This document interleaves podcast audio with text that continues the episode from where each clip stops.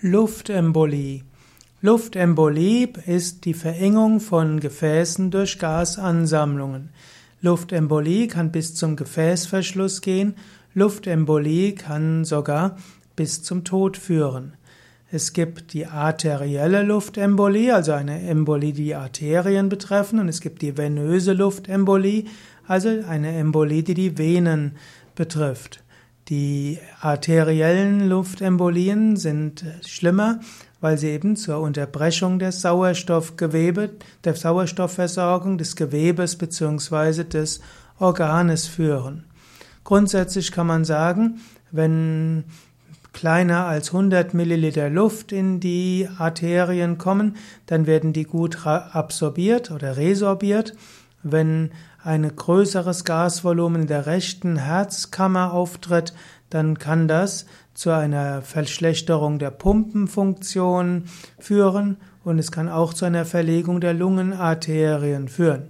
Wenn mehr als 100 Milliliter pro Sekunde Gas hinzugeführt werden, dann führt das meistens zum Tod.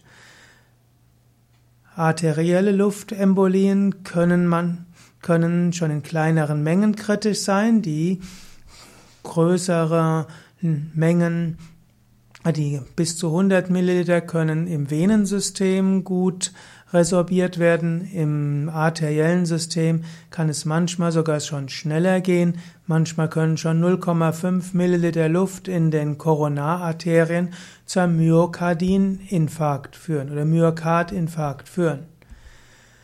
Luftembolie kann zu Husten, Angstzuständen, Synkopen, also Ohnmacht führen und äh, es gibt verschiedene äh, Ursachen für Luftembolien. Es kann passieren bei Verletzung großer oder mittelgroßer Körpervenen, bei einem Unfall.